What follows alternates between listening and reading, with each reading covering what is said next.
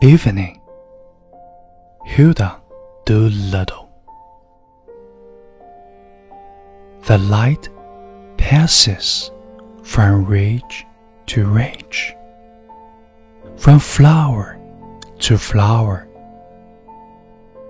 The hepaticas, widespread under the light, grow faint.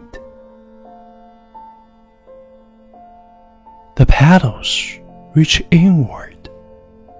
The blue teats bend toward the bluer heart, and the flowers are lost.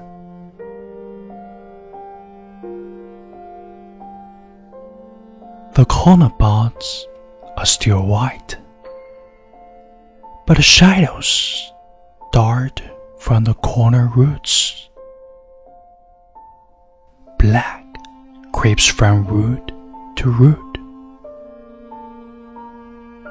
Each leaf cuts another leaf on the grass.